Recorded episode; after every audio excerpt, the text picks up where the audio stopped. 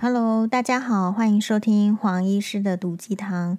嗯、我们今天呢，在这个网友的建议下呢，要开启一个我觉得非常有意义的话题。这个话题呢，适合这个老中青三代 都可以一起来讨论，因为这个都是你会遇到的问题。也就是我们要如何回击和心啊、心平气和的面对品头论足呢？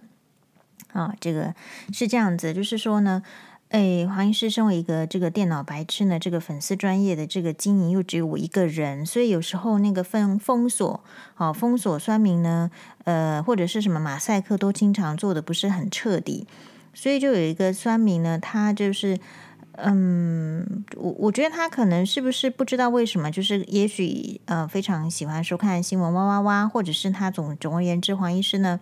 的这个粉砖呢是追得很紧，他大概就是所谓的那种黑粉，就是呢他很讨厌你，他不喜欢你，可是呢他又要盯着这个你的动态，似乎想从你的这个动态中呢去找一些来酸你啊什么的。不过说实在啦，我觉得这些酸民就是比较闲，然后也比较就是不自量力，基本上黄英是不会因为任何的 酸民，然后就。就是就是动气，或者是就是会觉得不 OK，原因是因为黄医师有太多这个钟汉良的剧 要追了。我每次追剧，或者是看到钟汉良的照片啊，或是看到玄彬的照片，玄彬的那个《爱的迫降》的写真集，黄医师也买了嘛。所以就是没有花很多钱，可是拥有这些小物呢，就可以让黄医师的心灵非常的这个呃充实而且快乐。所以基本上。你如果认识了真正的帅哥，或是真正优秀的人，你其实会看不上比较这个品格低劣的人，这是真的。所以我才会一直推荐，就是说，不管是女生还是男生，你的这个眼界要宽广，并不是说我们要认识交多少男女朋友这样的意思，而是说你得想办法冲破你自我的局限，而去设法看到比较多好的人。这个人呢，可以是各个领域的哦。那以前的话就是比较难，是因为以前就是没有资讯发达。你想以前的话，就查个资料还要去图书馆影印呢。那现在很少人去图书馆了。你在网络上，只要你有这个账号，你有缴钱缴缴这缴点费用，你都可以在任何地方透过网络的资讯去得到你想要的，不管是照片还是影片。所以有非常多这个非常棒的人可以去学习。因此呢，如果说这个网络的世界里面你还陷在这个人家对你的品头论足的话，那我觉得就是因为可能这个也许你跟黄医师的人生经历是有一点不一样的。黄医师来分享为什么我可以比较能够这个面对别人的这个品头论足，而且我觉得不管你是说我什么。诶，大饼脸啦，还是什么这个人中短啦，还是牙齿黄什么，还是怎么样子？我觉得其实我都 蛮无所谓的。那怎么能够做到呢？其实是这样：首先，黄医师小时候看的这个卡通是什么呢？小甜甜，日文就是 Candy Candy。嘿这个里面这个小甜甜这个剧情呢，就是她其实是有一个女孩叫甜甜，从小生长在孤儿院，对不对？她其实生长在这个孤儿院，然后呢，她有在孤儿院一个好朋友叫安妮。安妮后来很快的比她，因为安妮看起来是比较沉静的、漂亮的，很快的就被一个有钱人家收养。然后安妮呢，她就比较波折。啊，不过他后来也认识了，就是到另外一个这个家庭里面去，被收养到另外一个家庭里面去。可是另外一个家庭已经有这个一个富家的这个这个少爷跟这个小姐啦，就是就是伊莱莎，对不对？还是伊丽莎白？应该是伊莱莎跟他的这个弟弟。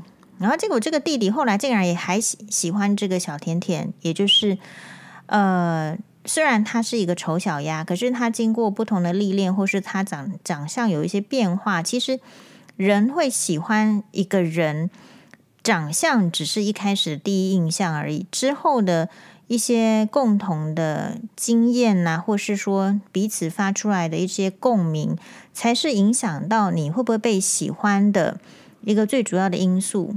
所以当别人对你品头论足的时候，另外你有没有这样的经验？黄医师从小呢是一个非常热爱看这个选美比赛节目的一个人，这个是非常特别的。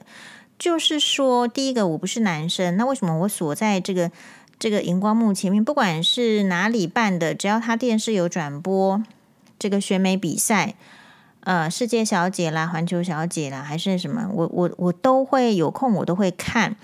所以我看这些比赛的年的时间呢，非常的年纪非常小。第一个，我们看人家为什么那么美，然后第二个，我们看他美则美矣，他出来这个接受机智问答的时候，他能讲出什么话？第三个，这个选美活动虽然很多人说是物化女性，有贬义的这个作用，可是其实它也可以让我们了解到，比如说世界小姐，她是各国去选出他们的这个佳丽，然后再集合在一起，我们可以看得到不同的审美标准。然后呢，这个比如说世界小姐或是选美这个环球小姐的这个大会，再有一组评审，然后再去选。那因此你就要知道说，当你在品头论足或者是在选美的时候，其实呃，虽然表面上看起来是有个普世价值观的，但什么人可以去做评审？不是一般人吧？对不对？所以其实真正就是说，那些说啊，这个给他后冠怎么样的，大部分就是你要去办一个选美协会，然后你家里可能要有金马桶，对不对？好，然后呢，诶，你你才有这个钱去有这个余力，然后去办选美，甚至你可以用这个经济的影响力，会去决定或是影响到那个选出来的人是漂亮还是不漂亮。所以当这你了解到这个选美活动的时候，你就会知道，就是这个外貌的评鉴不是单一标准，而且不是每一个人都有资格评鉴的，就是美学的概念是不同的。那这个就是这个就是一个生活的经验。好，那另外来讲，就是你看每一场这个选美活动，你就会有心目中你喜欢的那个类型，跟你不喜欢的类型，可是他也是那个国家的冠军。如果你有这样子的想法之后，其实你就会对，呃，我觉得你不容易对美女产生嫉妒心。说实在，我从小到大呢，一般的人都对这个美女会产生嫉妒心，可是我都很喜欢美女，帅哥我还不见得那么喜欢，因为我觉得帅哥我是最近才 比较比较有感觉。我在比较呃以前的年年纪的时候，其实我比较在意的是。这个人为什么可以看起来这样是美女，让我有为者亦若是？可是后来你就会发现说，这个人长的这个外表其实是跟他的嗯天生是很有关系之外呢，他的后天也是很重要的。后天是什么意思？这个人天生长得再好，可是他就没有余力去发展她就是可能化妆或是穿着或是保养，其实她的美不会美超过几年的。当我们去看，就是说，为什么人家会说，哎呀，这个称赞人看起来年轻漂亮，皮肤保养得很好，其实那不是真的在称赞外表，外表都是普普而已。那种称赞，其实只是把自己的内心对于哇，这个女生或是男生，他可以有好的生活，不要操劳，然后可以这个好像没有那么劳累而导致的衰老感，给称赞出来而已。其实哪一个人年纪大了是？不变的衰老呢？不不，这不可能嘛！不然你应该早就就得到什么秦始皇的很多黄金了嘛。所以目前是只是说，大家对于这个呃青春，还有长生不老，或是想要活得更久，这是出自于人类对于美好事物的渴望，所以去研究啦。所以还是有一些进步啦。比如说，我们的平均寿命确实因为人类的努力而来到八十几岁了。以前的人可能四五十岁，对不对？就就拜拜了。那以前的人可能就是因为科技的问题，他没有那么多的保养品或者是医美，所以他们也没有办法维持的这么这么好的状况，就是维持好的外表的人相对少。那现在呢的社会是维持好的外表的人相对多，那所以这个外表就是就会变成是人在品头论足的一个一个一个项目。但是我基本上是觉得，就是说。品头论足不是不可以，但是如果一个人跟一个人见面之后，除了品头论足之外，比如说，哎呀，你这件衣服好漂亮，哎呀，你这个皮肤好好，你怎么都没有斑？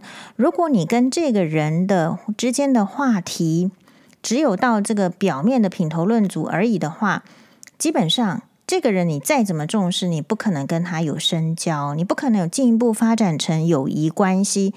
所以，呃，外表只是一个部分，它当然有它的重要性，可是它没有重要到我们有办法以此来拓展我们的交际。我们没，呃，它没有重要到我们可以以此来贬低别人其他的优点。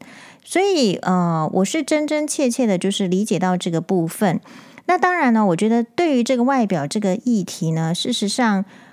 呃，就是因为这个社会不敢琢磨，不敢琢磨的意思是我们怕伤到了那些外表不够优秀的人的心。可是，如果是黄医师认为的话，就是你不去讨论，然后你让那种隐隐微微的的观念呢占据，其实没有比较好。比如说，嗯、呃，我不知道大家在追剧的时候，我们这边的听众可能很多人跟黄医师一样会追韩剧或者是追日剧。难道你看一出剧，你只有男主角帅的男主角跟漂亮美的女主角在演，你这出戏就会感动你吗？绝对不会。就算是《爱的迫降》里面，他也需要有这个其貌不扬的这个 F 四，对吧？你 F 四里面是有个是帅的，但是其他的都是两个是帅的，其他两个好像普通嘛。也就是说，其实，在我们姑且不要去讲说很伤感情的，用这个绿叶衬托红花，但事实上，这个绿叶是有它外表以外的功能。所以，到底是呃，所以你如果这样想的话，有些人就是外表很有功能，然后有些人就是外表没有那么有功能。所以我自己的话，就会觉得是说，我其实觉得自己外表还不错，还不错的理由是因为。我就觉得还不错。那我的外表只需要符合谁的标准呢？只需要符合我自己的标准就可以了。因为如果是别人的眼光的话，真正喜欢你的人其实不太会在意你的外表，因为他看你怎么样就是喜欢。那看你不喜欢的人，比如说不喜欢黄医师的人，可能有一些照黄妈妈的说法是，可能是有一些呃婆婆辈的啦，好，但是或者是说有一些韩粉啦。可能是会比较不喜欢黄医师，不过黄医师觉得黄医师的粉丝里面还是是有韩粉的。黄医师对于政治哦，其实是呃有立场，可是不不代表我不尊重其他的党派。好，所以基本上我觉得可能我会觉得为那一些就是明明不喜欢我而追我，或者说你去看很多其他的粉专，为什么会你会为什么会去成为别人的黑粉？我觉得这是很可惜的，就是因为你成为一个黑粉，就代表你不可，你这辈子不可能有出息了。因为你讨厌的东西，你不会去学习它。你觉得这个东西不好，你纯粹只是想就是要省力，借由嘲笑啊来抬高自己。可是。我们就算去嘲笑这个世界选美冠军他丑，我们也不会变得更漂亮；我们去嘲笑别人没有钱，我们也不会变得更有钱；我们去嘲笑别人笨，我们也不会变得更聪明。其实，我们的本质就是固定的，我们的本质、我们的能力、我们的才能要增加，完全取决于我们自己要怎么样经营自己，要怎么样栽培自己。所以，呃，其实我对。年轻人，或者是对社会，或者是我自己，其实是采开放的态度，因为这个“栽培”两个字是需要太多的时间跟金钱了。有时候，这个人你看起来就是他没有办法那么好，我没有办法那么好的原因，是因为可能就是家里的资本是不够的。家里如果资本够的话，也不一定会那么好，因为很多家家里资本够的人教出来的小孩子，你跟他实际上认识，他也就是资质平平的。有时候你会想说，如果是换成是你的话，也许你就已经不晓得到达某一个境界去了，也不一定。但是我觉得这个就是上天平衡的地方，这个老天爷我觉得是非常公平的，他一定会平衡你。所以假设说，呃，这个外表就是会成为，就是说你自卑的这个状况的话，是因为你真的还没有去找出。或者是说很说服好自己你优秀的点。那黄医师为什么会让人家看起来觉得是有自信的，然后是比较能够心平气和的面对这些反应？是因为我曾经在上这个十一点什么热炒店的时候，那一集我就跟大家有稍微阐述一下我的观念。我的观念是。我觉得这个社会不需要去唱高调，你不应当认为你永远是平顺的，你不应当觉得别人就应该对我好，所以同样的，我也不觉得别人就应该要觉得我漂亮。如果别人觉得我漂亮，那显然是我透过了我的努力。其实我有每天运动吧，好，其实我有听学妹的话，每天要敷面膜吧，呃，其实我有花钱去买保养品吧，其实我愿意去穿适合我，找出适合我的衣服，就是。如果别人今天很称赞黄医师漂亮的话，那其实我也不是偶然得到的，不是我浑然天成的，我也经过了呃我的一番努力，然后被大家认同。那所以喽，既然有认同这个状况的话，就会有不认同。就比如说，我们也常常就是去要去问一下，你有没有特别去鄙视或是歧视长得比较丑的人？其实我不会。然后就是说，我们会不会去歧视表现差、功课比较差的人？其实我也不会。在我以前这个小学或是国中的时候，呃，其实我我国中的时候，我的成绩都是全全班第一名跟第二名的。可是我的好朋友都是好像都是倒数的。好，但我觉得他倒数一定有他的原因嘛，对不对？但是我觉得是相处得来，然后是善良的，所以就变成朋友。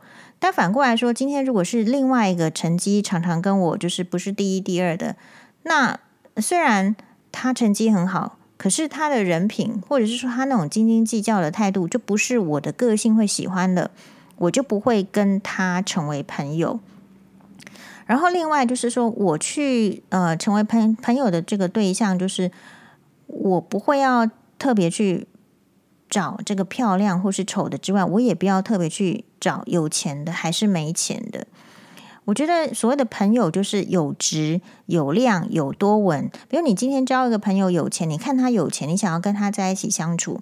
可是其实，当你真正遇到困难的时候，难道人家真的有当你是朋友会把钱拿出来给你用吗？当你真正遇到困难的时候，人家真的愿意给你几句关怀吗？哦，所以很多的这个是因为你的人生太顺遂了，所以你就会按照世俗的标准。可是像我的话，我就是你知道，如果是单亲家庭出身，你的人生其实不是那么顺遂的，所以我就会有一番的这个想法跟作为。那最后就是说，如何平心静气的去面对这种就是啊、去嘲笑你的人，因为基本上 黄医师是。这样说也不好意思，我常常都觉得我不要嘲笑他们就不错了。就是说，以我这么自我要求，然后我有到达某一个水准的人，我不去嘲笑他们，我应该就已经人品很高了吧？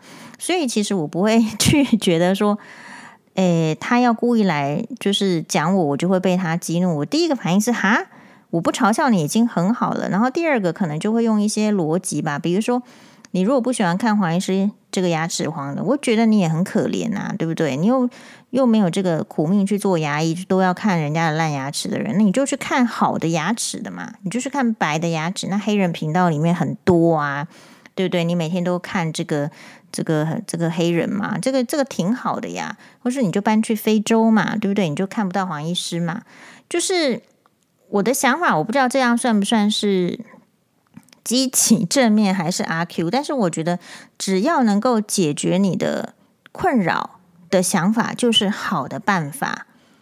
哦，所以当你如果假设说我们现在听众，我觉得普遍的困扰应该还是外形，可能是觉得自己胖，或是觉得自己丑，或是觉得自己老。我觉得这个都是必须要去内化去想一下。其实别人看你的外表。没有那么重要。我常常提醒我的同事说：“你不要以为人家是看你的外表很在意你，其实你到底有嘴边有没有一颗痣？你眉毛到底有没有画画歪？还是你假睫毛到底贴的怎么样？其实都不会印在我们的脑海里，你都不会印在你的外表，不可能印在别人的这个脑海里太久的。所以，只是说有时候，就是我们举出这个世界最知名、最有名的性感女神，一讲到性感女神，也许你会。你你各自都会有讲一个名字，可是你讲的名字，可能那个女神还不是世界性，还不是共通性的。当你讲到玛丽莲梦露的时候，哦，那大家就是都哦同意她是一个世界性认同的性感女神。大家知道玛丽莲梦露说什么吗？玛丽莲梦露说，就是如果当你穿上一件衣服，觉得说，哎呀，这个好像身材这个就是觉得很很挤哦，觉得。觉得难过的时候，事实上不是你的问题，而是这个世界对你太残酷。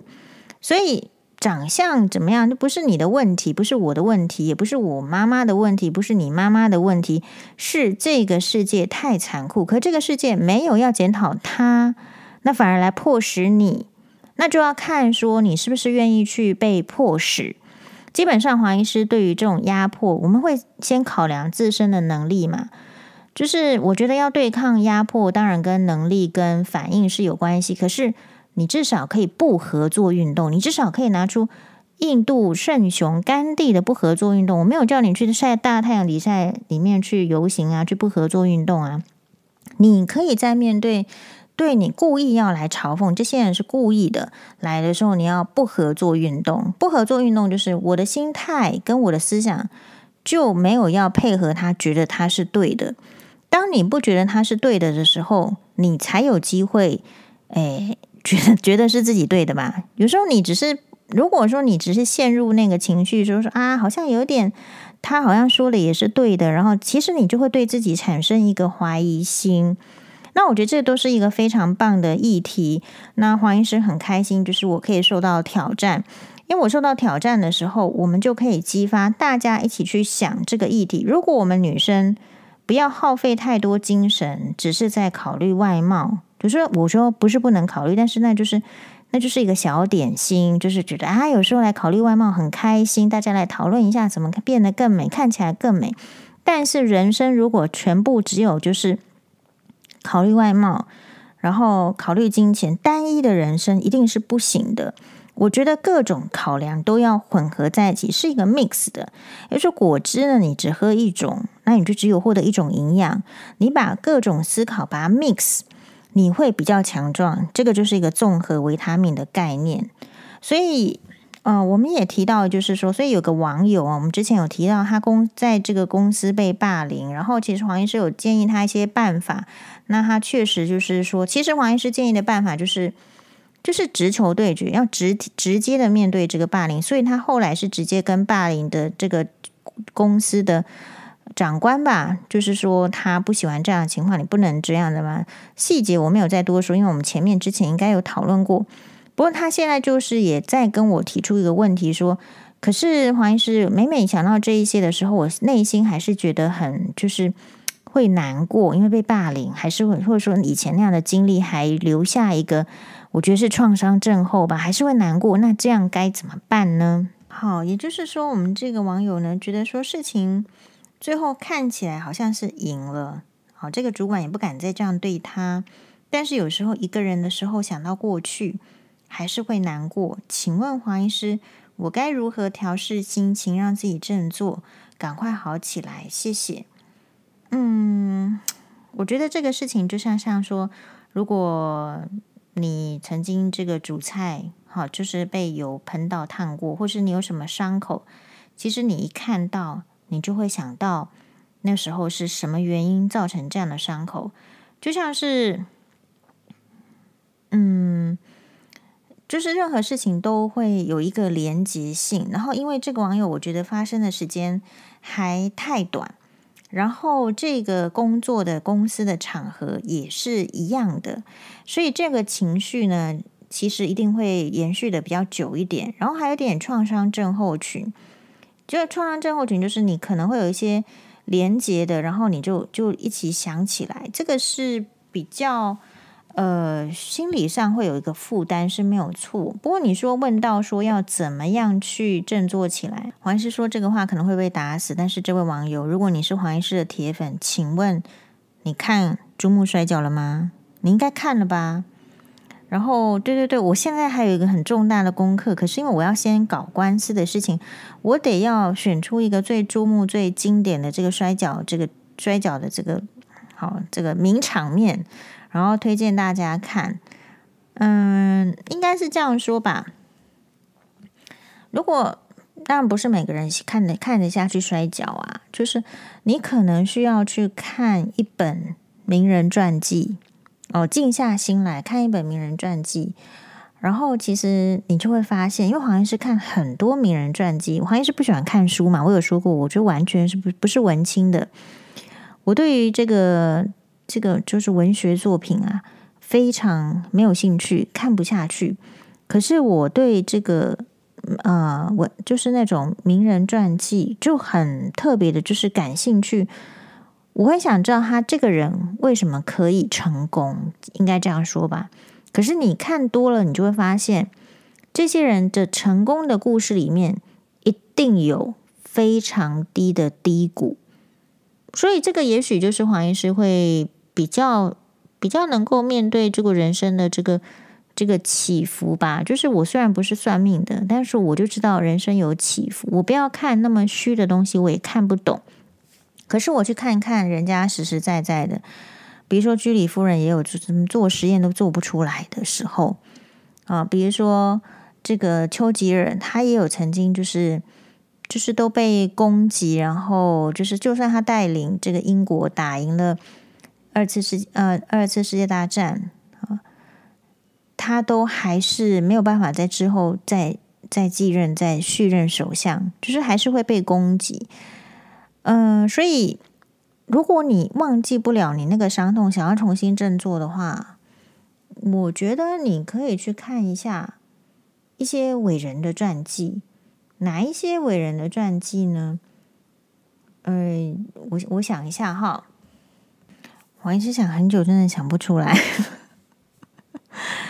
因为黄医师也很久不看伟人传记了，不太有点嗯，因为因为你跟人家推荐就是要负责任，就像是网友私下问我说推嗯，他这个要去看什么医生，那你也是要很认真，就是说觉得那个人是呃有医德，然后确实可以做得很好了才推荐嘛。哦，所以这个推荐伟人传记的部分，我可能要再想一想什么样的书是比较适合这个网友的。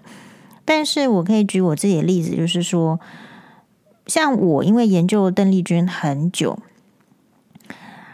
然后你研究一个人很久的时候呢，其实他的这个人生的不要说功过，就是高潮低潮，你都很清楚的时候，我后来发现很有用。也许你平常看好像花很多时间在研究，就是呃，只要有邓丽君的书我就买。